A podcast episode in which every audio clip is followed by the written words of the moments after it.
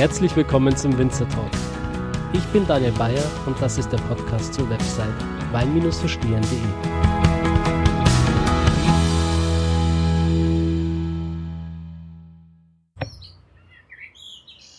Hallo liebe Zuhörer, inzwischen sind wieder zwei Wochen vergangen und ich bin dieses Mal wieder in Österreich gelandet. Dieses Mal aber nicht ähm, in Burgenland am Neusiedler See, sondern im Kamptal und zwar in äh, Langenlois. Ich war gestern schon in der Gegend und habe mir gedacht, wenn ich schon da bin, dann nutze ich die Gelegenheit und schaue bei einem ganz tollen Weingut vorbei. Das ist das Weingut Hiedler und gegenüber von mir sitzt der Spross der fünften Generation, Dietmar Hiedler. Hallo Dietmar. Hallo, Servus Daniel. Dietmar, vielleicht wärst du kurz so nett und würdest dich einfach für die Gäste vorstellen, die dich noch nicht kennen. Ja, gerne. Wie schon gesagt, mein Name ist Dietmar Hiedler. Ich bin der Sohn von Ludwig Hiedler und Marie Angeles. Ich habe noch zwei Geschwister, den Ludwig Junior und die Angeles. Die Angeles wohnt allerdings in München. Das heißt, die hat nichts mit, nicht viel mit Wein zu tun. Also sie trinkt ihn gern mein Bruder und ich, wir werden das dann quasi das Ganze in der fünften Generation weiterführen. Ich bin 24 Jahre alt, habe jetzt nicht den klassischen Weg gewählt, quasi, den man als Winzer normalerweise wählt. Ich habe ähm, Tourismusschule gemacht, das heißt, ich bin gelernter Koch-Kellner eigentlich und war dann allerdings äh, in Wien für vier Jahre und habe meine mein Wirtschaftsstudium gemacht und habe mir während dem Wirtschaftsstudium gedacht, dass die Weinbranche ist eigentlich eine ziemlich coole Branche und ich sollte unbedingt wieder zurück und habe mich dann vor drei Jahren entschieden, dass ich das Ganze mit meinem Bruder weitermache. Und da sind wir mit Vollblut dabei und schauen wir, wohin uns der Weg führt. Hat dein Bruder gleich diesen Weinweg eingeschlagen oder war der zuerst auch? Ja, also mein Bruder war schon immer der, der das Weingut fix übernimmt. Ich war so ein bisschen ein Rebell, wie du das nennen willst. Ich habe mir halt gedacht, ja, ich will mal was anderes ausprobieren, was anderes sehen und habe mir gedacht, ich werde äh, mal in die Immobilienbranche in Wien reinschnuppern. habe das auch gemacht, vor dem Studium sogar noch, nach dem Bundesheer. Und das habe ich für sechs Monate gemacht und ähm, ja, es war jetzt kein kompletter Fehlschuss, aber es fehlte einfach die, die Connections und ähm, es war auch nicht so die pure Begeisterung da. Und dann habe ich aufgehört nach ähm, äh, circa einem halben Jahr und eben mit dem Studium angefangen und da ist dann bei mir immer lauter worden, ja hey, die Weinbranche ist wirklich leibernd, die Leute sind super nett, du kommst herum, du bist einmal im Keller, einmal im Weingarten, im Büro, du kannst wirklich um die Welt reisen, wirklich tolle Sachen sehen. Und hab mal halt gedacht, dass also in Weißburgunder herum, Maximum. Kein Problem, das können wir auszuschneiden. ah, Papa. Ich kann auch gerne ein paar Worte sagen.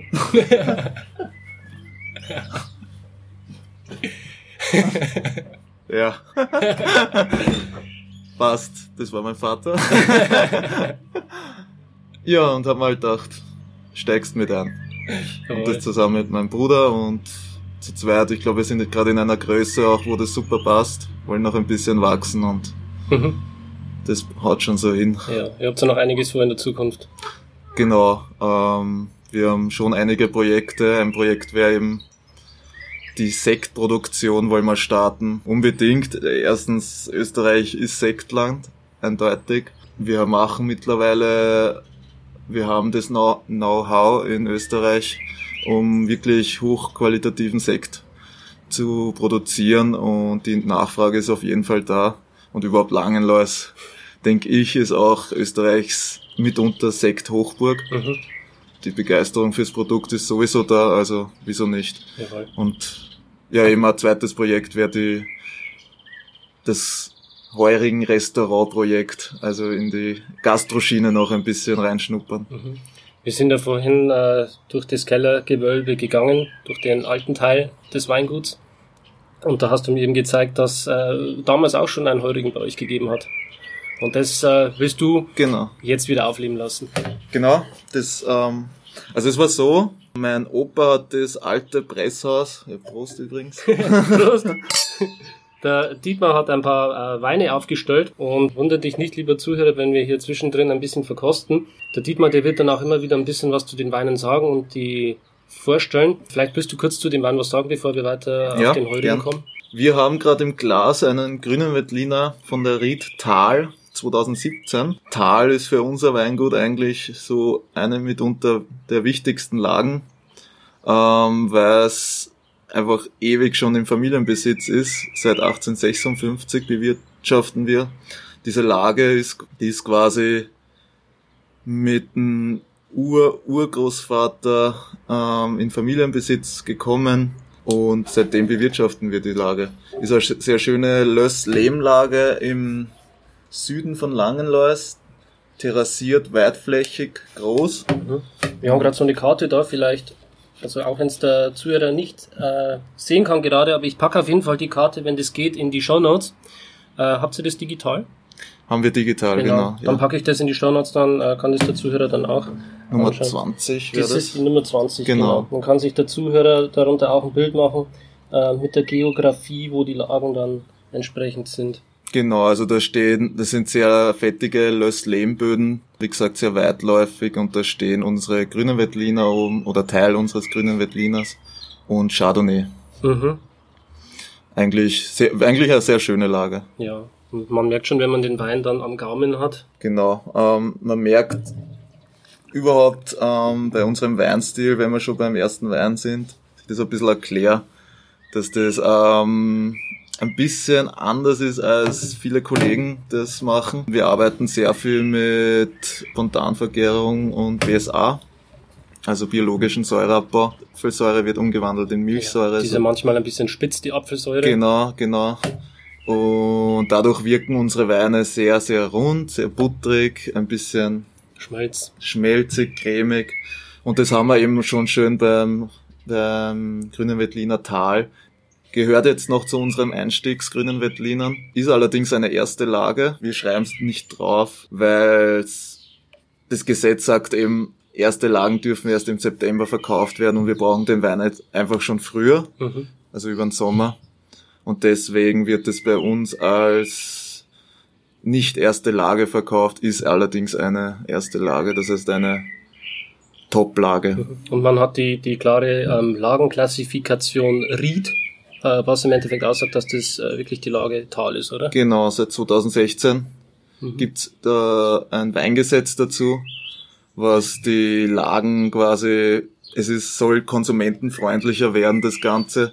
Es gibt halt schon sehr viele Fantasienamen am Markt und oftmals kann man nicht äh, oder konnte der Konsument nicht erkennen, ja, ist das jetzt eine Lage oder ist das jetzt da irgendein Marketing-Gag. ein Marketing-Gag und damit steuert man eben entgegen. Ich finde das eigentlich gut. Ich finde, Mhm. es trägt auch ein bisschen zur österreichischen Weinkultur bei, weil Ried gibt's eigentlich nur in Österreich. Ich Mhm. glaube, in Deutschland Nö. gibt's das gar nicht. Gell? Mhm. Viele Fragen und wir erklären's und dann passt es auch so. Ja, wir hatten vorhin äh, das Thema schon mal kurz angeschnitten, als wir durch den Weinkeller gegangen sind, mit dem Weinskandal damals in Österreich. Und da hast du etwas ganz Interessantes gesagt, das hier jetzt sehr gut passt. Genau, ähm, Weinskandal in Österreich 1985 war das. War keine rosige Zeit, würde ich sagen, ähm, für, für den österreichischen Wein. Ähm, erst einmal ja die Exporte sind quasi innerhalb eines Jahres auf Null gegangen. Österreichischer Wein, der Ruf, den sich der österreichische Wein mit aufgebaut hat, und es war eigentlich kein schlechter Ruf, der wurde innerhalb eines Jahres quasi zerstört. Also innerhalb eines Jahres eine ganze Landwirtschaftsbranche wurde quasi auf eliminiert, sage ich jetzt mal. Die hat es nicht mehr sozusagen gegeben. Und das Ganze ähm, haben quasi vier, fünf Leute geschafft. Ähm, was man nicht glaubt. Also die waren verantwortlich quasi. Genau, die, die vier, fünf Leute haben, waren verantwortlich dafür, dass die äh, ganze Wirtschaftsbranche oder dieser Wirtschaftssektor, dass den nicht mehr gegeben hat Hm, ist eigentlich komplettes Image damals zerstört vom. komplettes Image zerstört. Man muss allerdings sagen, man, es, man muss es auch von der anderen Seite sehen heutzutage. Diese, dieser Weinskandal ist quasi das Beste, was den österreichischen Wein passieren konnte, in irgendeinem entfernten Sinn auch, weil dadurch haben wir eben, dadurch stehen wir jetzt da, wie wir dastehen. Mit, wir hatten zu der Zeit das strengste Prüfsystem auf der Welt, was Weine angeht. Und es hat den Ruf quasi sehr schnell wiederhergestellt, muss man sagen. Oder sehr schnell. Es hat ihn wiederhergestellt. Natürlich gibt's noch Nachwehen, keine Frage. Auch die, das Österreich Market, Weinmarketing hat seinen Teil dazu beigetragen und ich glaube mittlerweile steht Österreich Wein wieder auf festen Füßen und geht auf jeden Fall sehr gut. Geht absolut in die richtige Ja, Richtung. genau. Und ähm, einer, der das damals mit eingeleitet hat, damit es wieder in die richtige Richtung geht, ist auch dein Vater, Ludwig Hiedler. Der ist damals zu Beginn der 80er Jahre eingestiegen Genau, in den Betrieb genau. und hat dann auch dieses Etikett hier ähm, mit eingeführt, die Eule, oder? Genau, also es waren meine Eltern, also mein Vater und meine Mutter. Ähm, das Etikett, so wie, so wie wir es heute haben, ist eigentlich ein typisches 90er-Etikett. Das heißt Balken oben, unten die Schrift und oben der Name. Hat sich allerdings mittlerweile wirklich gut etabliert. Es ähm, sticht heraus. Mhm. Ähm, die Eule ist so gut sichtbar. Ähm, ja, viele fragen, warum die Eule. Mhm. Ähm, wenn man mal bei uns beim Weingut war, dann kann man klar erkennen, wenn man vor, vor dem Weingut quasi steht, dass wir zwei Steinstatuen haben, ähm, vor dem Weingut stehen, eine, also zwei Eulen, und eine Eule sitzt auf Trauben und die andere Eule sitzt auf Büchern. So, und jetzt war ähm, die Überlegung, ja, was nimmt man? Wir haben, also meine Eltern haben nach einem neuen Etikettdesign quasi gesucht. Und da kam die Eule ganz gelegen. Ähm, sie symbolisiert für uns nicht nur die äh, als Tier, als sehr scharfsinniges, intelligentes Tier, ähm, symbolisiert quasi die, äh, wie sagt man, die Philosophie des Hauses. Ähm, sie symbolisiert allerdings auch das Weinkeltern selbst, weil eben eine auf Trauben sitzt, eine auf Büchern, Balance zwischen Wissenschaft und Natur. Und das ist für uns Weinkeltern und deswegen glaube ich, das passt sehr gut auf unser Etikett. Und ja, jetzt sind wir das Weingut mit der Eule. Sieht auch gut aus. ja, Vielleicht probieren wir den nächsten Wein. gerne. Mhm. Die Gläser kurz. Also wir bleiben beim grünen Veltliner, habe ich mir gedacht. Ähm, wir sind eine grüne Veltliner Gegend, eine Weißweingegend, Mhm. haben fünf, über 50 Prozent grüner Veltliner Mhm. bei uns im Haus. Ähm, der nächste Wein wäre dann Ried Kittmannsberg, erste Lage. Das heißt, da bewegen wir uns quasi in der Qualitätspyramide schon wieder eine Stufe weiter nach oben. Ähm, ist eine, oder blöd gesagt, nein, wir bewegen uns in der Qualitätspyramide keinen Schritt nach oben, weil Rital ist ja auch eine erste Lage. Wir bewegen uns allerdings für uns in unserem Spektrum, wie wir die Weine vorstellen, gerne einen Schritt weiter nach oben. Mhm. Ähm, das heißt, Ried Kittmannsberg ist im Westen von Langenlois auch eine lössige Lehmlage ähm, mit Kalkeinschlüssen. Mhm. Es ist jetzt quasi ähm, westlich gelegen vom Tal. Genau. Das ist quasi von der Einfahrt, wenn man von Krems kommt, die erste Einfahrt. Wenn man links schaut, ähm, dann sieht man die Lage sehr gut. Das ist eine Kessellage. Mhm. Das heißt, dieser Kessel läuft nach Langenlois aus und auch terrassiert. Ähm, sehr schöne Lage, wie ich finde. Ähm, schön fettige, cremige grüne Veltliner, grüne Veltliner, die man draus keltern kann. Wie unterscheidet sich der jetzt vom Tal? Von Tal unterscheidet er sich dadurch, dass er ähm, ein Jahr im großen Holz gereift ist. Mhm. Ähm, wir verwenden hauptsächlich slowenische Akazie. Das heißt, das ist ein sehr ein eher neutraleres Holz. Es gibt nicht zu viel ab, aber es gibt genauso viel ab, wie wir wollen, dass unser Wein hat. Es, ähm, der wirkt jetzt sehr, ähm, er wirkt schon, er hat schon mehr Körper, mehr Struktur, er wirkt cremiger, er wirkt ähm, durch den Säureabbau ähm, einfach ein bisschen, einfach runder. Und das ist auch beim Kittmannsberg kann man sehr schön den sogenannten, wie wir sagen, Hiedler-Style gut rauserkennen. Also dieses schön buttrige, cremige mhm. und genau mit dem arbeiten wir sehr gern. Mhm. Das trinke ich auch sehr gern. ja, und man muss auch sagen, man kriegt kein Sodbrennen von unseren okay. Weinen. Eben dadurch, dass sie so milde Säure haben. Mhm. Also wenn man sehr anfällig ist auf sowas, wenn man auf Säure sehr anfällig ist, dann ist das eigentlich ein Wein, der BSA durchgemacht hat, okay. ideal. Also die sind sehr, sehr verträglich. Sehr verträgliche Weine, genau. Gerade, gerade wenn man bedenkt, dass ich gestern äh, noch in der Wachau war, wo man sehr stolz ist auf die straffen, vibrierenden Weine, die wirklich viel Säure haben. Ja. Ähm, dann, äh, man verträgt das nicht, ja, dann kann sich das durchaus, äh, würde ich das durchaus empfehlen, hier mal im Kamptal vorbeizuschauen. Genau, ja, man muss schon unterscheiden. Auch bei den Rieslingen machen wir natürlich kein BSA durch, weil ja, Riesling, Riesling, braucht eine Säure. Ist, von seiner genau, ähm, das muss man schon klar unterscheiden. Allerdings bei vielen Burgundersorten und beim grünen Veltliner auf jeden Fall. Mhm. Du und dein Bruder, ihr seid jetzt die fünfte Generation. Ähm, aber vielleicht bevor wir jetzt ähm, komplett in die Zukunft gehen, schauen wir nochmal zurück in die Vergangenheit.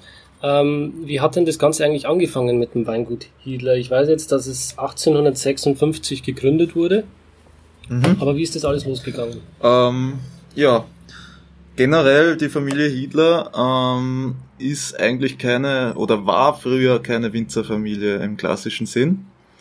Ähm, meine meine Ur-Urgroßeltern quasi waren Ledergerber. Das heißt, unser Stammhaus ist im Zentrum von Langenlois. Und da wurde früher viel Leder gegerbt. Das heißt, wir hatten den Mühlbach, der ist durchs Zentrum ähm, geflossen. Und das war quasi der Hauptberuf von, von den Hiedlers sozusagen. Und erst durch die Heirat von Josef Hiedler mit Anna ähm, Schickelgruber, also kamen quasi die ersten Weingärten in Familienbesitz. Und das waren eben genau die die Riede Tal, die ich vorher erwähnt hatte, oder und die Riede Spiegel. Mhm. Das waren wie viel Hektar ungefähr am Anfang? Puh, das war ganz, ganz wenig. Also das war minimal drei Hektar. Drei, vier Hektar. Ja, genau. Mhm. Also war nicht der Rede wert, wurde, wurde auch nur nebenbei. Hat man selbst getrunken, oder? Genau, betrieben, das Ganze. Es gab ja auch keine Flaschenfüllung, nix. Also das kann man sich so gar nicht vorstellen. Ähm, dann quasi der erste Keller, da wo wir jetzt sitzen, ähm, gegenüber von unserem jetzigen Keller ist noch ein Keller. Das war der allererste Keller, in Lang, also den die Familie Hiedler in Langenlois besessen hat. Ähm, der wurde gekauft dann von der nächsten Generation, nämlich von Ludwig I. und seiner Frau Anna. Die waren allerdings auch noch ähm, hauptberuflich Ledergerber. Das heißt, wurde noch immer nebenbei gemacht und ja, man hat halt langsam erweitert und langsam ähm, neue Rieden dazu gekauft. Und mein Opa, Bruno Hiedler, Dr. Bruno Hiedler und seine Frau Hildegard waren auch noch nicht hauptberuflich Winzer, die haben das auch nebenbei gemacht.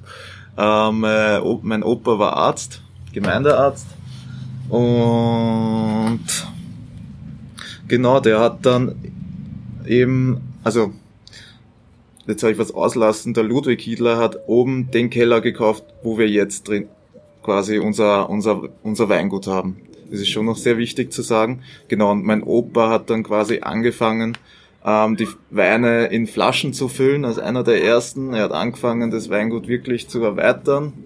Ähm, meine Oma vor allem hat sich irrsinnig gut um den Weinverkauf gekümmert. Und so ist dazu gekommen, dass wir auch unten, da wo quasi unser Heuring war jetzt ähm, die ganzen Jahre, das Presshaus gekauft haben. und genau dort einen Heuring betrieben haben, lange Zeit neben einem Weingut, äh, neben den hauptberuflichen Tätigkeiten. Und mein Vater ähm, war dann quasi der Erste, der 1980 gesagt hat, so, nach dem Studium, jetzt gehen wir es an, jetzt machen wir jetzt endlich den Wein zum Hauptberuf und Hitler soll für was stehen, für qualitativ hochwertigen Wein und hat dann langsam mit seiner Frau, mit meiner Mutter, Maria Angeles, ähm, das Weingut aufgebaut. Mhm. Quasi von acht Hektar, was wir damals dann schon gehabt haben durch meinen Opa, auf mittlerweile 35 Hektar. Wo hat er seine Frau damals kennengelernt? Ähm, meine Mutter war Au pair in Krems. Ah. Ja, also, ja, wie das halt so läuft. Ähm, sie war Au pair in Krems und die haben sich ähm, bei einem Freund getroffen und ähm, der hat es dann vorgestellt und ja, waren gar nicht so lang zahm, da haben sie schon geheiratet, ziemlich jung. Meine Mutter war 24 oder 23. So wie, so wie du jetzt. Genau, so wie ich jetzt. Und da haben sie schon geheiratet in Spanien.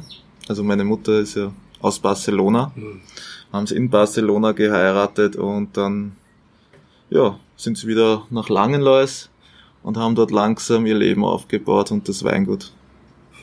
Und ihr seid dann zweisprachig aufgewachsen, oder? Genau. Wir sind zweisprachig aufgewachsen und ging eigentlich immer sehr schön und es ist auch sehr schön. Also ich bin sehr froh, dass ich auch die spanische Seite habe. Ich meine, die Zuhörer können es jetzt vielleicht nicht sehen, aber ich schaue nicht aus wie der typische Spanier, aber mein Bruder zum Beispiel schon. Das heißt, ich habe eher die österreichische Seite geerbt und mein Bruder die spanische und ich würde sagen, meine Schwester ist so eine gute Mischung. Hm, du hast ganz rote Haare, ja? Genau. genau, das schlägt durch, das ähm, ist von der österreichischen Seite. Ist, äh, hat dann quasi eine Generation übersprungen. Genau, genau, genau. Und ja, ich glaube, das ist aber auch gar nichts Schlechtes oder überhaupt nicht, sondern ähm, es ist eher so ein USP, würde ich auch sagen. Mhm. Ähm, ich lebe gut damit. Deine Mutter ist Spanierin und äh, ihr habt dann auch Spanisch gesprochen im, im Haushalt. Mich würde jetzt einfach interessieren, ähm, inwieweit für euch die spanischen Weine dann auch eine Rolle spielen. Privat auf jeden Fall eine schon große Rolle. Wir trinken gern spanische Weine. Allerdings in unseren Weinstil fließt es halt überhaupt nicht ein, weil du kannst österreichisches kühles Klima nicht mit spanischem warmen Klima irgendwie vergleichen. Und es spielt privat schon eine Rolle, aber beruflich spielt es eigentlich keine Rolle bei unserem Weinstil. Welche Weine trinkt ihr dann so privat?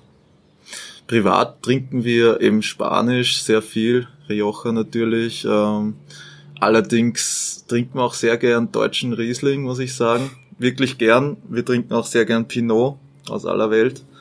Ähm, wir sind eine Familie, die auch sehr gern mal wirklich ein gutes Flascherl in die Hand nimmt, Champagner, Sekt und auch mal an einen Sonntag genießt.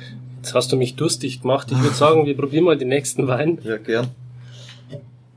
Ähm, ich hätte noch einen Maximum grünen Wettliner da oder wir steigen um auf Riesling. Machen wir vielleicht den Maximum noch? Machen wir den Maximum, weil da kann ich auch noch erzählen, wie es zu diesem Namen kam. Mhm.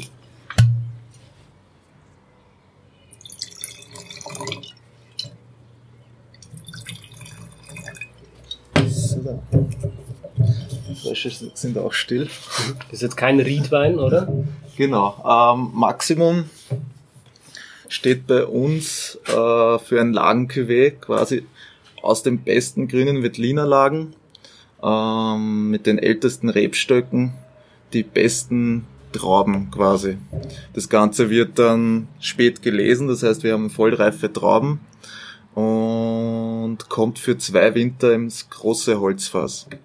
Das heißt, ähm, wir bewegen uns da schon wieder eine Stufe höher ähm, körperreicheren Wein. Genau, wir sind beim sehr vollmundigen, körperreichen äh, grünen Wettliner. Eigentlich für mich High-End grüner Wettliner, also den kannst du auch ewig wegstellen, ähm, lagern, das ist kein Problem.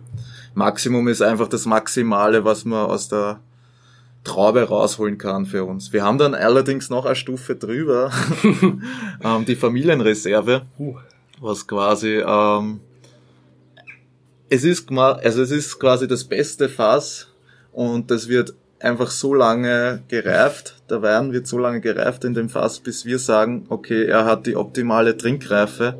Und erst dann, wenn er die, wenn der Wein die optimale Trinkreife hat, erst dann kommt der Wein in, in die Flasche. Das heißt, wir gehen da ein bisschen zurück zum Ursprung, ähm, wie man es früher eigentlich gemacht hat. Erst dann die Weine abgefüllt, wenn man gesagt hat, okay, jetzt ist er zu 100%ig, jetzt passt er. So es die Spanier auch machen. Genau, genau, ja. Mhm. Und das ist die Sirene. Wow. Was hat die zu bedeuten? 12 Uhr ist Echt? ja, jeden Samstag. Wow. Wie lange geht das? Ein paar Sekunden. Ah ja, Das ist, die, Test, die testen jeden Samstag die Sirene. da merkt man wenigstens, dass wir wirklich in Langenlois sind. Ja? Ja. Wir probieren den jetzt mal. Also die Russen kommen nicht, Prost. Prost. Ja, da ist richtig reife Früchte schon drinnen, Ja, du hast Tabak Schon ein bisschen drinnen, angematscht. Honig, Mm. genau. Das ist jetzt ein 16er Jahrgang, das ist der aktuelle Jahrgang. Den schlucke ich jetzt auch mal runter. Ja. Da ist wirklich was da. Würze dabei. Also man spürt es dann auch, wenn man mit der Zunge über die Zähne geht, dass äh, wirklich Extrakt da ist. Das Ja. spürt man einmal ganz gut. Ja, na, irrsinnig schöner Wein. Also wir das- haben die Maximumlinie nicht nur beim grünen Veltliner, auch beim Riesling und beim Weißburgunder. Mhm. Und ist für uns sozusagen auch so eine, mittlerweile so ein Flagship geworden. Also man kennt Hiedler auch mit Maximum Mhm. und Maximum mit Hiedler. Hat auch eine schöne Länge. Genau, sehr schönen Abgang, super schön, macht sich schön breit im Mund. Mhm. Ist ein schöner Wein. Was würdest du Fall. dazu essen? Zum grünen Veltliner Maximum ähm, zum Beispiel einen guten, wirklich schönen Sonntagsbraten, Schweinsbraten zum Beispiel. Das passt irrsinnig gut zusammen, finde ich. Genau, es ist auch eher ein Wein, der, den ich als Essensbegleiter sehe. Ähm, man, natürlich, man kann ihn trinken, wann und wie man will, aber ich sehe ihn sehr als Essensbegleiter und vor allem die gereiften Geschichten, die sind der Wahnsinn. Kann man dann bei euch im Heurigen in Zukunft dann äh, miteinander Ja, trinken, hoffentlich. hoffentlich. Also wir, wir schauen, dass das Projekt. Wir wollen jetzt keinen Schnellschuss starten, auf jeden Fall nicht, aber wir schauen, dass wir das Projekt durchziehen. Ja? Mhm. Hast du so einen äh, ungefähren Termin? Das kann ich so gar nicht sagen. na. Also es spielen so viele Faktoren mit. Es wird in den nächsten zwei, drei Jahren sicher was passieren. Mhm. Es ist ja momentan sowieso vieles im Umbruch bei euch auch, oder? Genau. Viele Projekte. Genau, wir wollen unseren Keller ausbauen. Ähm, wir, genau, also bevor wir da überhaupt was starten, müssen wir uns mal im Klaren sein, was wir wie, wo machen wollen. Das kostet natürlich alles. Und dementsprechend wird dann, werden dann Prioritäten gesetzt, was zuerst umgesetzt wird und was nicht. Mhm. Das, was man hier jetzt im Hintergrund hört, äh, ähm, das sind amerikanische Schreifrösche. Frösche. Ja. Da gibt's auch eine lustige Geschichte dazu.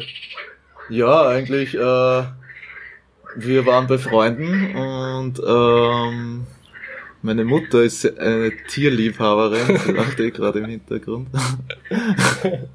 und ähm, sie liebt Tiere und hat sich halt gedacht, ja, wäre halt witzig, wenn wir so ein paar Frösche im Teich hätten.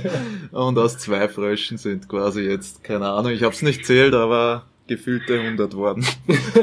die man auch sehr lautstark, vor allem im Frühling, während der Prumpfzeit hört. Naja, hat man ein schönes Orchester da. Richtig, richtig. Ja, aber das ist ja auch ähm, das Schöne an einem Weingut und ähm, generell auch mit Wein, ähm, dass die Natur und die Tiere auch immer eine wichtige Rolle spielen. Und das ist ein gutes Stichwort, Natur. Ähm, mich würde interessieren, welche Philosophie ihr im Weingarten verfolgt. Wie arbeitet ihr da? Ja, ähm, also wir sind, wir arbeiten, ich sage immer, se- sehr, sehr bio-nah, sind allerdings nicht zertifiziert bio. Ähm, wir, wir sind nachhaltig zertifiziert, also nachhaltig Österreich, Sustainable Austria. Also das heißt, wir verwenden keine Pestizide, keine, ähm, wir arbeiten sehr naturnah, aber wir sind nicht bio.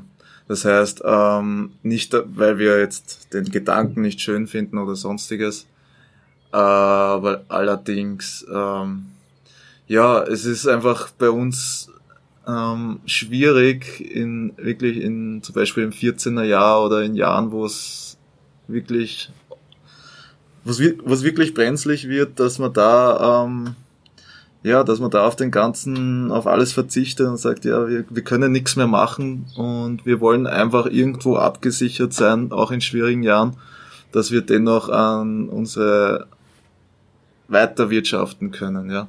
Und es wird allerdings ähm, in Zukunft auf jeden Fall ein Thema bei uns sein, dass wir uns zertifizieren lassen, weil wir mittlerweile auch schon so weit sind, dass wir sagen, wir können auch in schwierigen Jahren ohne chemisch, also überhaupt chemisch machen wir eh kaum was, aber ohne Hilfsmittel, konventionelle Hilfsmittel quasi mhm. arbeiten. Was müsstet ihr jetzt dann noch umstellen, wenn ihr das Bio-Zertifikat haben wolltet? Ja, ähm, zwei, drei Spritzmittel, das wäre es dann allerdings eh schon. Okay. Das, sonst sind wir wirklich, also wir arbeiten wirklich sehr, sehr bionah. Mhm. Ähm, ist auch sicher ein Thema in Zukunft.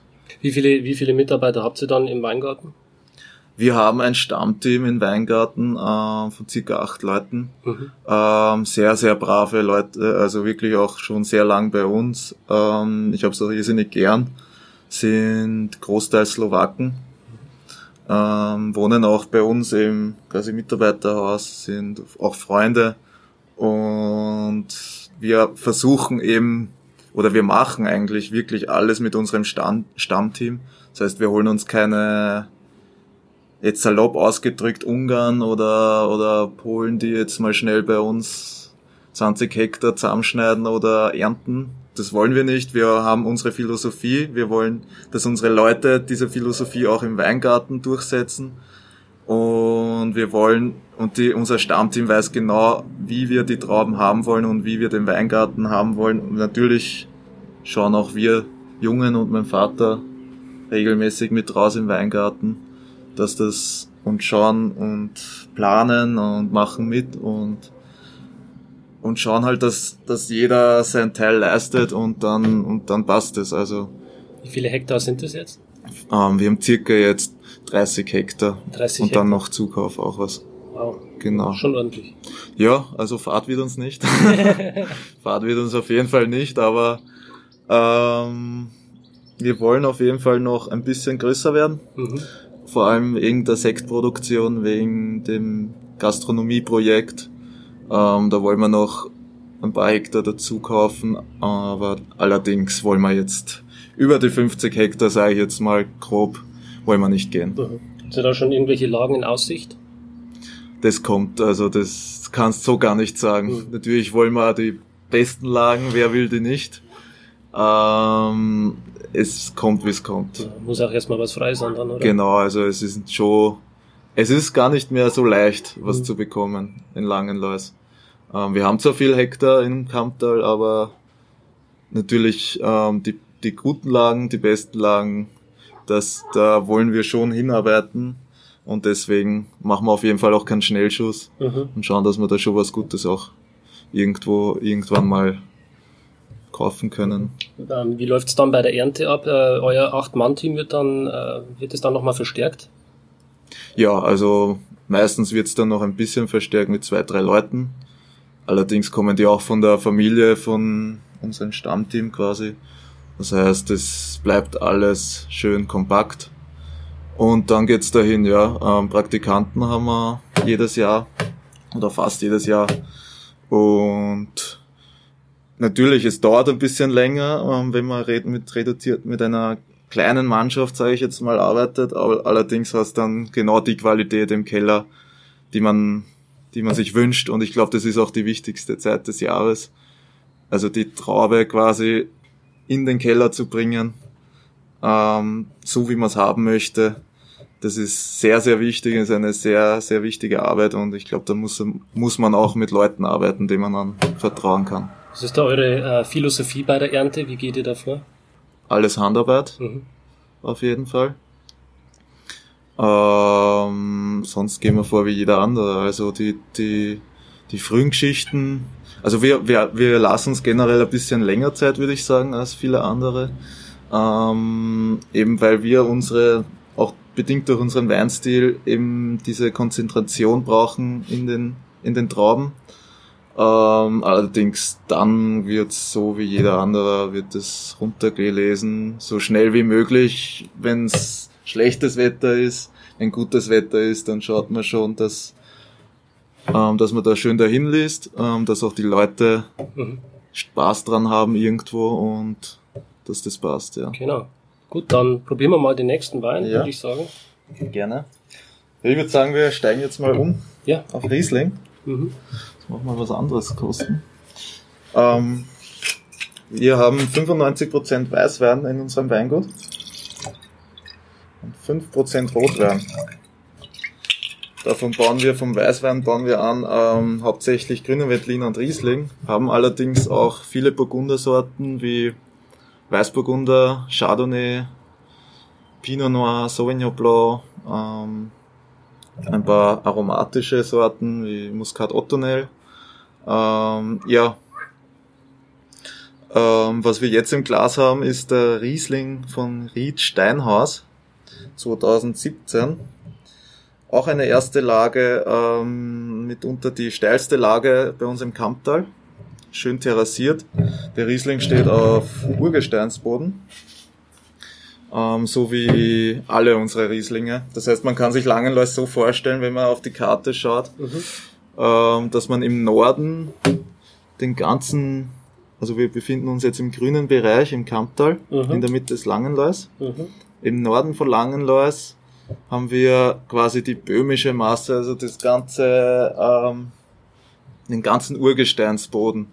Das heißt, hier kann man, findet man hauptsächlich die Rieslinge und die Rebsorten, die auf karge Böden stehen. Mhm. Ähm, Das mag der Riesling, wenn er ein bisschen gequält wird. genau, der auf jeden Fall. Also der Riesling vor allem, das ist so eine Rebsorte, die richtig auf Boden steht quasi. ähm, das klingt jetzt zwar blöd, die, die nimmt so viel vom Boden auf wie keine andere Rebsorte. Also da schmeckt man es wirklich raus, was da un unten so los ist. Und im Süden von Langenlois jetzt ähm, findet man viel Löss, Lehm, roten Sand. Ähm, da stehen viele grüne Veltliner natürlich, auch Burgundersorten. Mhm. Ähm, ist ein Relikt von der Eiszeit. Mhm. Ähm, wurde angeweht, angeschwemmt. Das Ganze ist dann über tausende Jahre ähm, quasi in, hat sich das gebildet und dadurch haben wir jetzt zwei schöne quasi Böden in Langenlois. Also einmal diese kargen Urgesteinsböden im Norden und einmal diese wärmeren, fetteren Löss-Lehmböden im Süden. Mhm. Und Und eben das Steinhaus ist, wächst im, quasi im Norden von Langenlois, ähm, ist unterm Käferberg, wenn man jetzt auf die Karte schaut, Mhm. und geht, äh, ist eine Steillage, die richt, in Richtung des Ortes abfällt. Mhm. Dann probieren wir mal. Ja, sehr schön. Prost. Prost. Mhm. Also in der Nase auf jeden Fall. Sehr kräutrig, mineralisch. Und im Gaumen führt sich das eigentlich fort. Auch, haben auch eine schöne Salzigkeit dabei. Mhm. Mhm. Also irrsinnig schön. Wahnsinn. Allerdings alles so jung, also wir trinken wirklich jung. Ich bin ja, bin ja der Meinung, man sollte Weine wirklich auch reifen lassen. Ein Wein ist ein Produkt. Es braucht einfach Zeit. Was man auch immer mein Vater ähm, erklärt, also immer lasst euch Zeit, bitte gibt's dem Wein Zeit. Und auch wenn er jetzt so ist, er kann in zwei Monaten ganz anders schmecken und W- Wann würdest du sagen, hat der Wein seine optimale Trinkreife erreicht? Ja, schwer zu sagen. Ähm, Riesling generell gereift schmeckt irrsinnig schön. Ähm, Also das macht wahrscheinlich so in, in zehn Jahren erst richtig Spaß, oder? Ja. Fünf, sechs, sieben, Mhm. zehn Jahre auf jeden Fall. Kommt halt immer darauf an, wie sich der Wein entwickelt. Allerdings Riesling ähm, kann natürlich auch die Petrolnoten entwickeln. Das Mhm. ist auch keine Frage. Kommt drauf an. Steht man drauf, steht man nicht drauf. Ich mag's. Ja, ich mag's auch. und ich finde gereiften Riesling irrsinnig schön und bin auch ein Verfechter des, der gereiften Weine. Mhm. Auf jeden Fall. Und ähm, Riesling transportiert natürlich, das hast du vorhin schon erwähnt, das äh, Terroir des Kamptals so gut wie keine andere Rebsorte. Genau. Ähm, wie würdest du das, den Terroir-Geschmack ähm, beschreiben im Kamptal, im Langenlois? Puh, dadurch, dass wir so viel verschiedenes Terroir haben, eigentlich schwer zu sagen. Es ist auf jeden Fall eine, ein kühles Weinbaugebiet. Äh, wir zählen zu den nördlichsten Weinbaugebieten in Österreich. Ähm, das heißt, unsere Weine entwickeln, wir haben warme Tage, sehr kühle Nächte, unsere Weine entwickeln doch schöne, schöne Frucht. Ähm, haben durch die Böden eben auch schöne, wir haben ja ganz verschiedene Böden, Granitschiefer, Klimaschiefer, Amphibolite, Vul Vulkaneinschlüsse beim Heiligenstein, dadurch alles sehr vielfältig. Genau, entwickelt, entwickeln sich so verschiedene Aromatiksorten, äh, verschiedene Minera mineralische Töne. Und dann haben wir natürlich auch unsere fettigen Löss-Lehmlagen im Süden, die schon wieder was ganz, einen ganz anderen Typ auch vom Wein ähm, hervorbringen. Und ja, Terroir im Kamptal ist unterschiedlich. Also mhm. von, von den warmen, cremigen Burgundern bis hin zu den knackigen, säurebetonten, straffen Rieslingen hast mhm. eigentlich alles dabei. Und was man noch sagen muss, was, ähm, was ich auch immer erwähne, wir sind auch, was Pinot Noir angeht zumindest, ein irrsinnig gutes Gebiet. Also wächst bei uns, also der entwickelt bei uns eine wirklich schöne Aromatik, eben auch durch diese kühlen Nächte, die der Pinot Noir braucht, diese warmen Tage. Wir haben die kalten Luftströme entkommen von, vom Waldviertel von Tschechien. Und diese warmen Luftströme kommen vom pannonischen Klima, vom Donauraum. Und das verschmilzt quasi bei uns sehr schön und dadurch haben wir eben, wie gesagt, dieses, diese warmen Tage, die kühlen Nächte und das passt auch für, für einen schönen Pinot irrsinnig gut. Wie viel Hektar Pinot Noir habt ihr? Ja, ganz wenig. Ähm, wir haben Rotweinmäßig haben wir 5%. Mhm. Ähm, wir haben jetzt allerdings einen Pinot Noir Weingarten noch ausgepflanzt, konzentrieren uns beim Rotwein äh, mittlerweile wirklich auf Pinot Noir und Sangiovese, ähm, lustigerweise. ja. Kein äh, Tempranillo. Ja, nein, da, gibt, da gibt's noch auch noch eine lustige Geschichte dazu.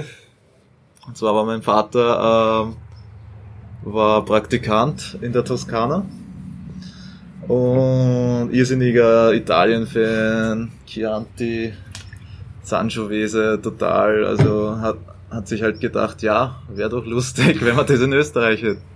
Hat in einer Nacht- und Nebelaktion quasi ähm, Sangiovese Reben, wie er wieder zurück nach Österreich ist, ähm, bei uns ausgepflanzt. War ja zu seiner Zeit ähm, verboten, durch, bedingt durch Krankheiten und war einfach nicht, ähm, war nicht erlaubt, an Sangiovese als Wein auszubauen, anzupflanzen. Und hat er trotzdem gemacht. ähm, seitdem haben wir den Weingarten. Und durch, auch durch die, danke. Gerne. Ähm, auch durch die mittlerweile, auch durch das veränderte Klima mittlerweile, wir sind doch wärmer geworden, ja. man merkt's können wir auch Sangiovese ausbauen und die Trauben werden auch schön reif. Das heißt, wir haben einen hundertprozentigen Sangiovese, der heißt illegal, also passend, passend zum Thema. Und dann haben wir noch einen schönen Cuvée, und der sogenannte Liubisa. Ähm, Liubisa, der alte keltische Name von Langenlois. Und ist 80% Sangiovese und 20% Pinot Noir irrsinnig schöne Weine. Hat eben ein bisschen mehr Säure als die italienischen Verwandten. Mhm. Und, aber schön dieses sandige, erdige, ähm, würzige. Wie, also, wie baut ihr die dann aus? Im, im Barrique. Mhm. Ganz im Barrique, genau. Und, ja, aber lang, lass mal lang reifen. Ja. Also braucht auf jeden Fall eine Reife. Mhm. Das Ganze. Wirklich schön. Schöner Wein kann ich nur jedem empfehlen, dass er sowas mal kostet, an Sangiovese aus dem Kamptal. Ja, unbedingt. Den gibt's auch nicht so oft. Na, ähm, Einzigartig, ja. Also der Hillinger Leo, der baut auch noch Sangiovese aus, allerdings nur Natural Style, was ich weiß. Ah. Also Natural Wein. Stimmt, das habe ich schon getrunken. Ja, Damals im Stockresort auf äh, einer Weinprobe. Genau. Hat, äh, war gut, ja. Ja, War ist auch interessant. super interessant, ja. Und Äh, wir bauen ihn eben normal aus. Genau. Ja, äh, die gerade diese ähm, modernen Weinen, Weine, ich war gestern in der Wachau und da experimentiert jetzt zum Beispiel die Domäne Wachau auch mit Amphoren und ungeschwefelten Weinen. Ähm, ist das was für euch, wo ihr euch auch mal ähm, ein bisschen rantasten wollt? Ja, ähm, ich habe mich schon rangetastet. ähm, ich habe bei der vorigen äh, Ernte habe ich mir erlaubt, ein Fass, ein Barrik ähm, Orange Wein zu produzieren, Natural Wein. Also vielleicht für die Zuhörer, die es nicht wissen, ähm, Orange Wein ist im Prinzip Weißwein, der wie Rotwein ähm, vergoren wird. Genau, genau. Und Natural Wein ist das Ganze quasi ungeschwefelt. Genau. Ähm, ich, es war für mich ein Experiment. Ähm, wir haben grüne Veltliner Trauben genommen, ziemlich am Schluss der Lese. Das heißt, ähm, die waren schon wirklich sehr vollreif. Ähm, wie gesagt, war mein erstes Experiment. Habe ich dann ähm, haben wir durchvergären lassen, alles mit Füßen gestampft, super gut und liegt jetzt halt im Barrik und er braucht noch auf jeden Fall, also ich würde ihn jetzt noch nicht rausgeben, releasen.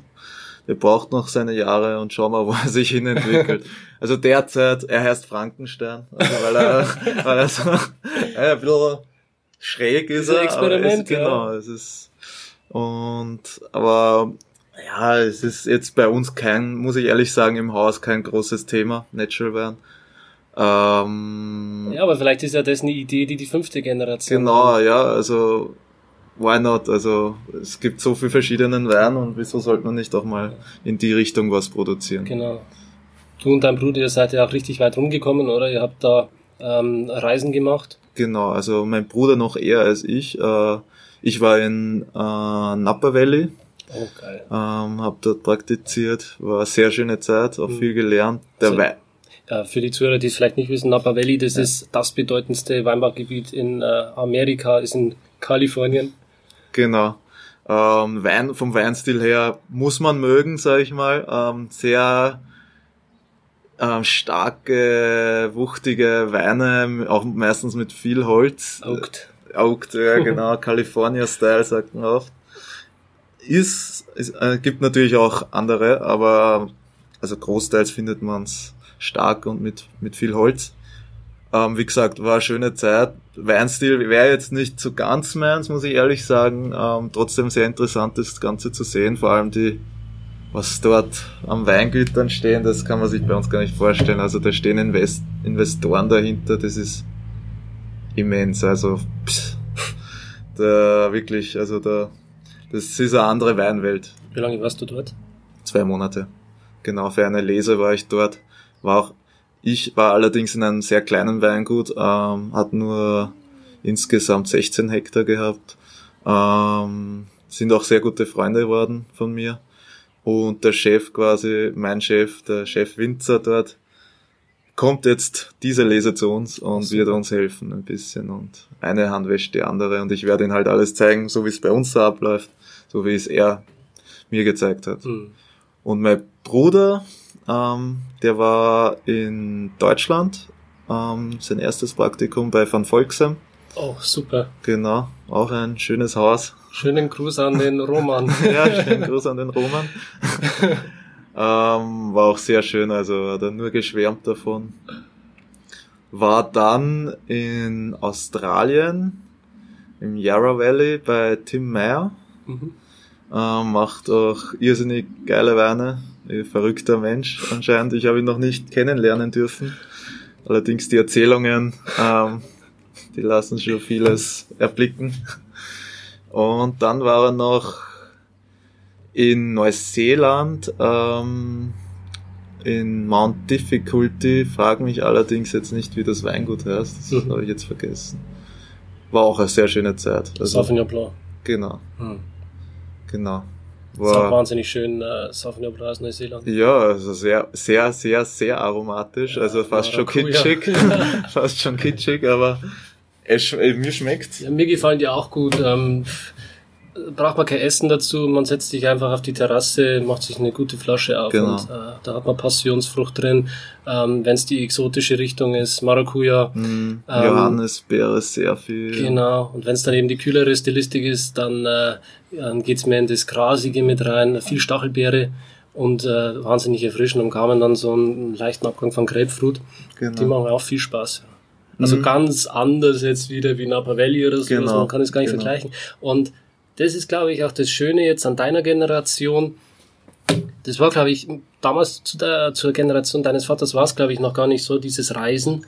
Ähm, das kommt jetzt erst mit deiner Generation und auch schon Auf ein paar Jahre Fall, ja. vorher. Und das finde ich klasse, weil du die Möglichkeit hast, andere Länder anzuschauen, ähm, andere äh, Macharten, Stilistiken, äh, Güter anzuschauen. Und ähm, gestern der Kellermeister in der Domäne Wachau, hat es sehr schön ausgedrückt, ähm, je mehr wir über Wein wissen, je mehr Informationen wir kriegen, mit jeder Information, ähm, wissen wir eigentlich nur, dass wir wenig über Wein wissen, Genau. weil es so umfangreich ist. Ja, das Thema ist aber anders. Also du lernst wirklich nicht aus, vor allem. Ich muss noch sehr viel lernen. Ähm, bin auch noch jung.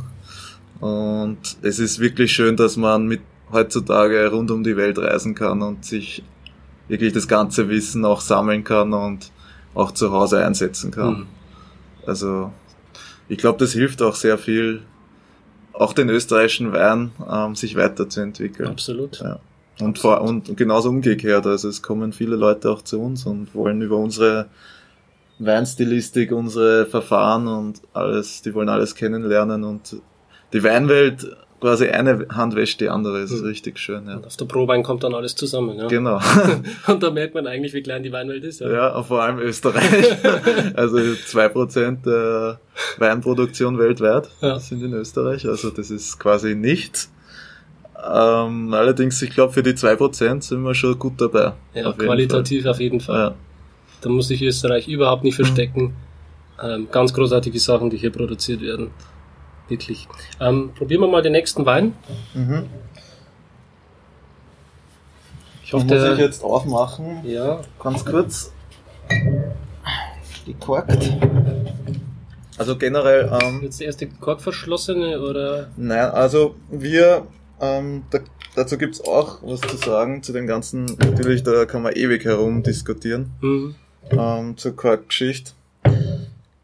Wir hatten bis jetzt immer Schrauber, also früher, ganz früher natürlich Kork, haben dann umgestellt auf Schrauber. Ähm, bei den meisten Weinen. Ähm, allerdings 2000, 2016 haben wir uns gedacht, oder zumindest mein Bruder und ich, mein Vater ist da eher skeptisch, wir sollten doch wieder unsere ersten Lagen und unsere großen Reserven ähm, korken. mhm. Nicht aus qualitativen Gründen. Ich meine, wir verwenden jetzt wirklich sehr, sehr, sehr, sehr gute Korken, ähm, die wir früher nicht bekommen haben auch. Genau, kostet einer über ein Euro, ein Euro zehn, glaube ich, oder sowas. Also sind wirklich gute Korken, ähm, geprüft alles, jeder einzelne. Natürlich äh, ist ein Naturprodukt, also es kann nie hundertprozentig sicher sein. Mhm. Ähm, haben bis jetzt aber allerdings keine Probleme damit. Das heißt, es ist jetzt nur noch eine Geschichte der, der Reife. Mhm. Ähm, man kann ewig diskutieren. Ich glaube, das Thema muss man jetzt nicht ausdiskutieren, ob man jetzt, äh, ob man jetzt einen Schrauber will oder einen Kork. Ähm, wir sind der Meinung, wenn man sich schon Mühe gibt und wenn man schon ein Jahr lang oder länger an einem Produkt arbeitet, dann muss auch, dann muss auch die Aufmachung stimmen und dann muss dann zählt halt auch dazu Prestige und Kultur. Also Wein ist Kulturgut und ich finde auch ein wirklich guter Wein, den ich, wo ich jetzt bereit bin, auch Geld auszugeben. Das ist jetzt meine persönliche Meinung, es, es gibt natürlich andere Meinungen, dann würde ich mich freuen, wenn der gekorkt wäre und wenn man das ein bisschen auch zelebrieren kann, wenn man den Wein öffnet, einen Kork kriegt, wenn man sich den Kork anschaut, wenn man der spannende Moment, ist der Wein jetzt gut, ist er schlecht? Ich meine, ist jetzt, kann man so und so sehen, aber es ist trotzdem spannend mit Kork und es gibt den Wein auch irgendwie ein anderes Aussehen und Haptik. genau. Ja. Ja, Kork lässt jetzt natürlich auch mehr Luft durch. Mhm. Das heißt, man kann jetzt wiederum streiten, ist es, will man jetzt den Wein ähm, ewig jung halten, schrauben und äh, wirklich ewig jung halten, oder will man den Wein gereift haben nach einigen Jahren? Natürlich reift er mit einem Kork, weil es kommt natürlich mehr Luft durch. Ein bisschen schneller als mit Schrauber, keine Frage. Schrauber ist auch von der Qualität her, glaube ich, das wirklich absolut sicherste, was man verwenden kann. Allerdings denke ich mal, will ich jetzt einen ewig jungen Wein haben oder will ich was Gereiftes auch haben? Mhm. Und deswegen für mich auch ein Grund, wieso Kork nichts Schlechtes ist. Mhm. Ähm, trinken wir. genau. Also, Prost. wir haben jetzt ähm, im Glas den Riesling Maximum, also wieder von der Maximum-Serie 2016. Und ich sehe schon, Mhm. er gefällt. Ja. Nein, ist irrsinnig schöner Wein. Also wirklich ein schöner Wein worden. Ähm, das Ganze ist jetzt allerdings nicht zwei Jahre im großen Holzfass gereift, sondern im Stahltank. Ähm, hat er Strukturen, Schmelz, das ist halt, ist halt, man merkt schon ein bisschen Spielt der Boden mit dieser Mineralität, Genau. die der Boden mitbringt. diese ganz reifen Früchte, die schöne Reife, die er jetzt mittlerweile Mm. geht schon ein bisschen in die reifere Richtung. Ja, das ist ja großes Kino. Irrsinnig schöne Marille, Ja. reife Mango. Von dem Mund dann das schön mineralische, Genau. salzige, Ja. was ich immer gerne sag. Und Er hält auch am Gaumen das, was er verspricht. In der Nase. auf jeden Fall. Mhm. Es Ist auch ähm, nominiert worden, Salon, und ist auch wirklich vorne mit dabei. Also wir sind sehr zufrieden. Wir haben, also da können wir uns auch, glaube ich, mal ruhig selbst loben. Da haben wir wirklich ein gutes Produkt Das ist fantastisch. ähm, ist äh, wieder ein, äh, eine Cuvée aus verschiedenen Lagen. Ein Lagencuvée, genau, ähm, aus den besten Riesling-Lagen, Mhm. Die wir so haben. Ähm, Heiligenstein, Geisberg, Mhm. ähm, Steinhaus. Mhm. Ähm, kommt halt immer aufs Jahr drauf an, was wir verwenden Mhm. ähm, für Maximum. Das ist natürlich, äh, Wein ist immer jahrgangsbedingt Mhm. unterschiedlich. Und das Ganze wird dann eben für zwei Jahre im Stahltank gereift oder zwei Winter, Mhm. sagen wir so. Ähm, für die Zuhörer, wir haben jetzt hier sehr viele Lagen aufgezählt. Ähm, wenn's, wenn sich der Zuhörer drei Lagen merken soll aus dem Kamptal, welche wären das? Ja, ähm, wie kann es anders sein? Unsere Prestigelage, der Heiligenstein. Es ist die Riesling-Lage, ähm, international gesehen, also österreichweit, die man kennen sollte. Ähm, ja, es ist immer ein bisschen, unser Hausberg in Langenloh ist der Käferberg. Ähm, und ich finde der Geisberg, der Nachbar vom Heiligenstein. Mhm.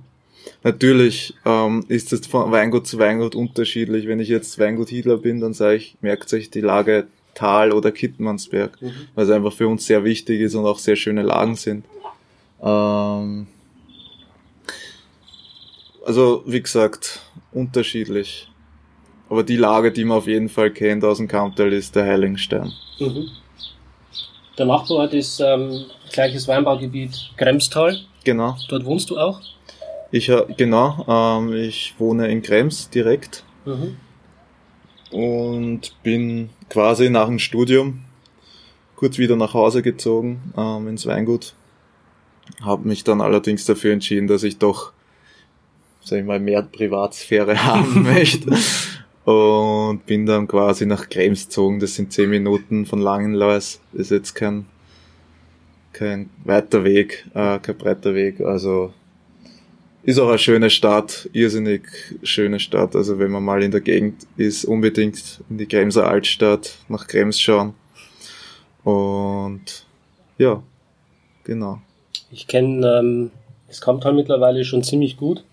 Ähm, ich war auch schon im, im Kremstal und habe mir einiges angeschaut, aber vielleicht wäre es ganz lustig beziehungsweise interessant, ähm, eine Empfehlung von dir zu kriegen. Welche drei Weingüter würdest du empfehlen für den nächsten Podcast? In Kremstal. Ja. Nigel, Ja. ähm, Breudel. Mhm. Die zwei sind sehr gut, finde ich. Und dann würde ich, ne, gibt es natürlich mehrere noch, ähm, aber wenn wir bei drei bleiben, nehmen wir Malert finde ich auch noch sehr gut. Mhm. Mantlerhof würde ich auch noch machen. Mach mal vier draus. Okay. Mach mal Mantlerhof auch noch. Sind alles irrsinnig schöne Weingüter. Mhm. Es gibt natürlich noch mehr davon. Allerdings, ähm, ja, sind das meine Favorites. Okay. Da freue ich mich drauf, mal vorbeizuschauen im Kremstal. Ja, sehr schön. Ja, wirklich sehr schöne Weine und sehr nette Menschen und schöne Weingüter auf jeden Fall. Mhm. Die Weine sind soweit, glaube ich, alle durch. Genau, also das, was ich jetzt vorbereitet habe, schon. Wir können gerne noch am Weißburgunder, Chardonnay oder einen roten kosten, wie du magst. Können wir gerne Das machen. müsste ich nur kurz. Dietmar ist wieder zurückgekehrt mit zwei neuen Weinen, die wir jetzt noch verkosten werden, Genau. bevor wir zum Schluss kommen. Und zwar hast du einmal mitgebracht hier den Chardonnay. Einmal habe ich mitgebracht den Chardonnay Toasted and Unfiltered Hm. 2015, aktueller Jahrgang. Das war Spannendes auf jeden Fall. Genau, ähm, zählt mittlerweile auch in Österreich zu den Top Chardonnays. Ähm, toasted und unfiltered, warum? Ähm, wird im Barrique ausgebaut, das Ganze. Medium, oder? Getoastet? Medium getoastetes Barrique, unfiltrierter Wein, allerdings setzen sich natürlich die Trubstoffe ab im Fass. Mhm. Das Ganze wird dann abgezogen und es kommt trotzdem eine klare Geschichte ins Glas. Ist das äh, spontan vergoren? Genau. Mhm. Das ist ja dann wahrscheinlich auch immer ganz spannend, was äh, da herauskommt, oder? Bei spontan vergorenen. Genau, genau, genau. Ähm, Aber ich denke, die, die äh, Hefestämme, die bei euch im Keller unten rumfliegen, die, äh, die sind schon die relativ. sind gut, ja, die sind kann man gut. schon verwenden. Genau. Genau. Natürlich, es geht nicht ähm, immer, dass man spontan verkehrt. Also äh, es kommt auch immer drauf an, ob es jetzt anläuft oder nicht. Allerdings haben wir schon sehr gute Erfahrungen gemacht und funktioniert bei uns sehr gut, Mhm. sage ich mal so. Ähm, Chardonnay Toasted Unfiltered. Schenke ich dir mal rein. Das ja. Ist jetzt, ähm, geht von der Richtung her mehr ins Holzige. Mhm. Ähm, der 15er so ein bisschen in die Chablis-Richtung. Ähm, Prost. Prost.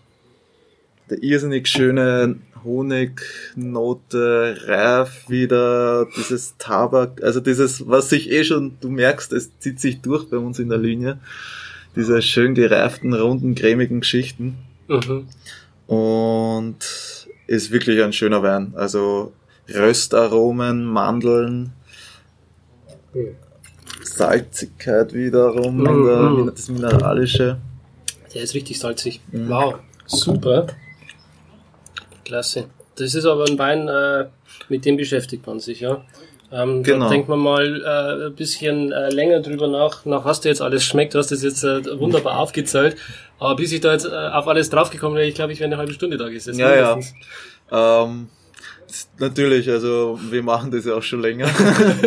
Deswegen weiß ich auch, wie, in welche Richtung er geht. Du hast halt auch im Abgang dieses, wir waren, wir hatten schon mehr Holz drinnen, allerdings da war es auch mehr im Trend. Jetzt sind wir mittlerweile in den, über die Jahre schon mit dem Holz etwas runtergegangen. Das heißt, das Holz Barrique, französische Eiche, ähm, es gibt natürlich einen Geschmack ab, aber es unterstreicht den Wein nur noch schön. Ja, das heißt, du hast den im, im Abgang sehr schöne Kaffee, Röst, Vanillearomen und mit diesen, Ah ja, Kaffee mit diesen, genau, mit diesen Nussaromen schmeckt irrsinnig schön. Hm, jetzt, was du sagst, Kaffee, ja.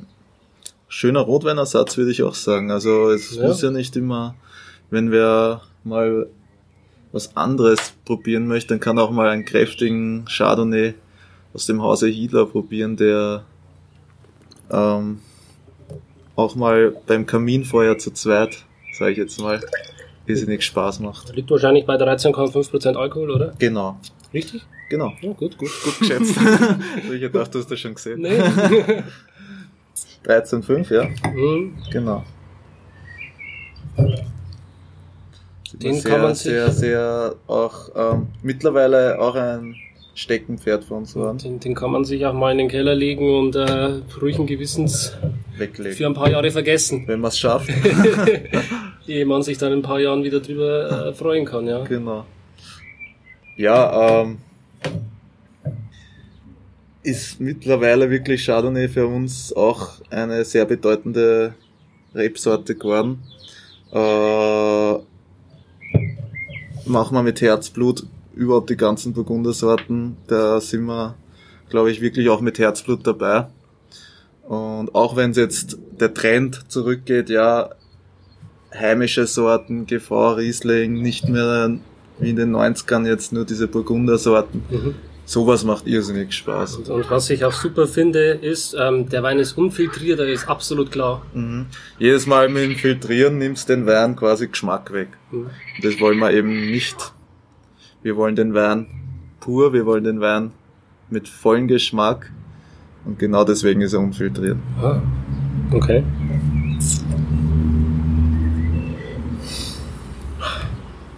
Kann man schön trinken. Mhm.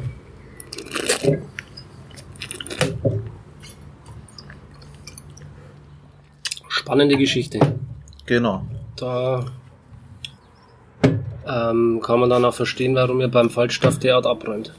Also ich habe da mal die letzten Bewertungen so durchgeschaut. Das, das geht hoch, glaube ich, bis 96 Punkte. Genau. Ja. ja, wir geben uns Mühe. Wahnsinn. wir geben uns Mühe, dass da jedes Jahr wirklich was qualitativ hoch, sehr hochwertiges rauskommt und unser Herzblut steckt drinnen, unser Schweiß. Und, Und, ähm, ich glaube, das schmeckt man dann am Schluss auch. Das ist auch das Schöne, dass es bei euch vorangeht. Ähm, es wird immer besser. Du hast mir vorhin auch noch erzählt, dass ihr jetzt dann äh, mehr mit Gravitation arbeiten wollt. Ähm, das Genau. äh, Lesigo quasi noch schonender behandeln wollt. Genau. So wenig pumpen wie möglich. Das ist eigentlich das, was, was am wichtigsten ist. Mhm. Das heißt, wir wollen beim Kellerzubau die Traubenannahme so weit uns quasi herrichten, dass wir sagen, okay, wir können ohne Maischepumpe, derzeit machen wir alles noch mit Maischepumpe, ich glaube, das kann man auch ruhig sagen, das ist kein Thema, dass wir alles mit äh, quasi Gravitation rein in die Presse bekommen, auch gerade wegen des Projektes Sekt Mhm. mit Ganztrauben, dass man da wirklich vorbereitet ist und ist essentiell. gut arbeiten kann. Genau.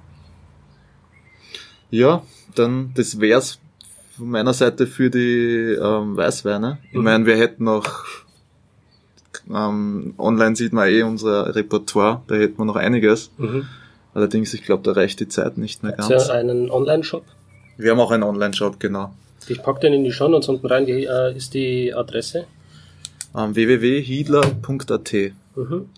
Und da kann man natürlich alles nachlesen, ähm, die Geschichte des Weinguts, die Familie, die Lagen, man sieht alles sehr schön, ähm, unsere Weine, unsere Philosophie und ja, kann man alles, also wenn es noch Fragen gibt, unbedingt reinschauen und nachlesen. Genau. Und man kann auch, glaube ich, jederzeit zu euch kommen und ähm, Auf jeden Fall. E-Mail schreiben, genau. zu uns kommen.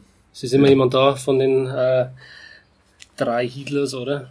Ja, also immer. Irgendwann mache ich auch mal Irgendjemand. Feierabend, aber na, natürlich während den Öffnungszeiten und ähm, so einfach mal anrufen und dann kann man sich da schon treffen. Mhm. So, und jetzt gönnen wir uns noch den Rotwein und dann machen wir den Sack zu. Genau, ähm, ein Rotwein und da habe ich ausgewählt ähm, den Liu Bisa. Liu Bisa, der alte keltische Name von Langenlois.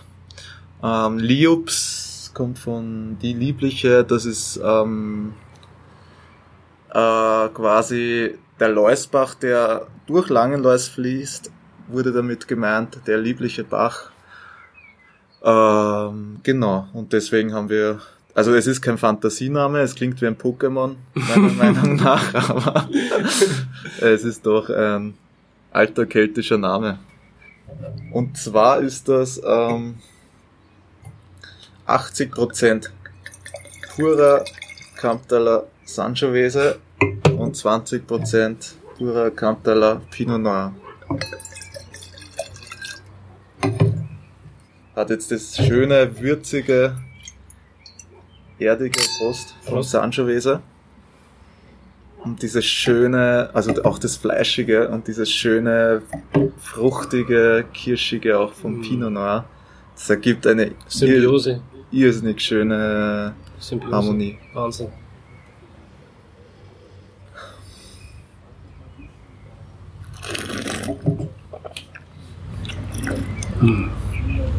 Ja.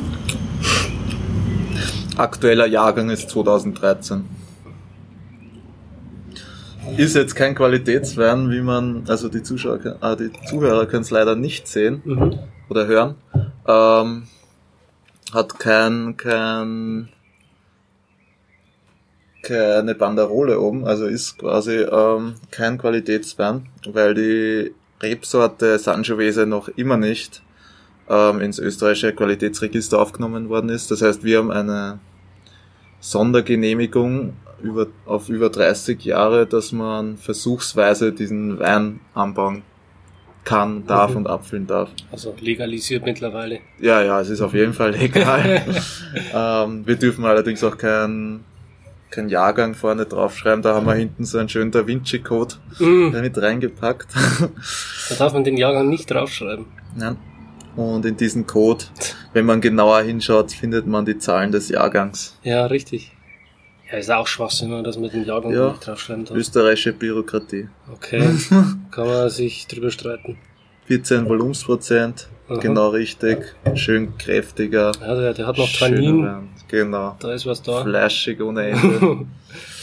Ja, ähm, kann alles man- handverlesen. Da kann man ein schönes Steak dazu Auf jeden Fall. auf den Teller legen. Also für mich der, mein Lieblingsrotwein im Hause Hiedler.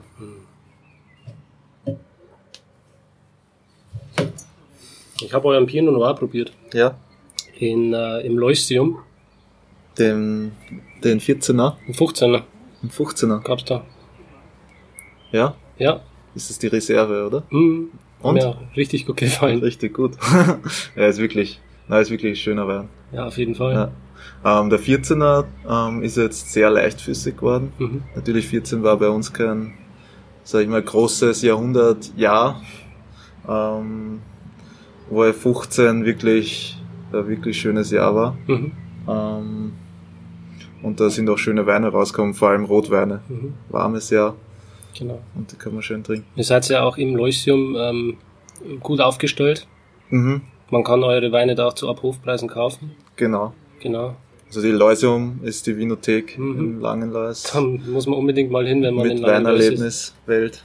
Das sieht man schon, wenn man äh, von oben den, den Hügel reinfährt nach Langenlois. Ähm, ja, sieht man schon den Würfel. genau, das ist von Stephen Hall, wenn mich jetzt nicht alles täuscht, designt worden. Das ist ein Star- Star-Architekt und das am Anfang war es nicht so beliebt, ehrlich gesagt, ähm, weil der doch sehr rausgestochen ist und Ja. ich habe gesagt, das passt ja überhaupt nicht ins Landschaftsbild. Aber mittlerweile hat es hat überhaupt der Gemeinde Langenlois ähm, irrsinnig viel gebracht und, und wir sind froh, dass wir es auch haben. Ja, definitiv. Hm. Ja, vor allem, weil halt alle Weine darin äh, super repräsentiert werden. Ich meine, das, das hat man im Ursinnhaus auch, Genau. klar. Äh, Das Ursinnhaus gab's auch schon länger. Aber im Leusum hast eben noch die Weinerlebniswelt mit drinnen. Das heißt, man kann sich das Weinmachen spielerisch und wie auch informativ anschauen. Man kann von der Geschichte bis zur Jetztzeit alles sehen. Wie wurde Wein gemacht? Wie wird jetzt Wein gemacht? Ist sehr, sehr spannend. Auf jeden Fall. Ja. Gut, liebe Ja. Zuhörer, ähm, das soll es für heute gewesen sein. Wir machen den Sack zu. Es hat mich wahnsinnig gefreut, dass ich heute hier sein durfte, lieber Dietmar. Hat mich auch gefreut, dass du hier warst und ich hoffe, du kommst auch wieder. Gerne. Falls ihr, liebe Zuhörer, noch Ideen habt, Vorschläge, welche Weingüter ich beim nächsten Mal besuchen soll, dann schreibt es doch bitte mal in die Kommentare. Und äh, schaut auf jeden Fall auf der Website vom Weingut Hiedler vorbei. Auch bei Facebook, ihr seid auch bei Instagram. Genau. Und ähm, abonniert das Ganze und äh, gebt mir eine positive Bewertung bei iTunes. Und wir hören uns beim nächsten Mal. Tschüss. Danke, tschüss.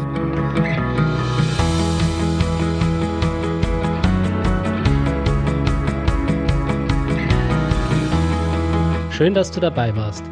Wenn dir dieser Podcast gefallen hat, dann bewerte mich auf iTunes.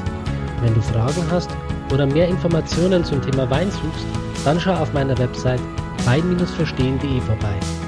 Bis zum nächsten Mal.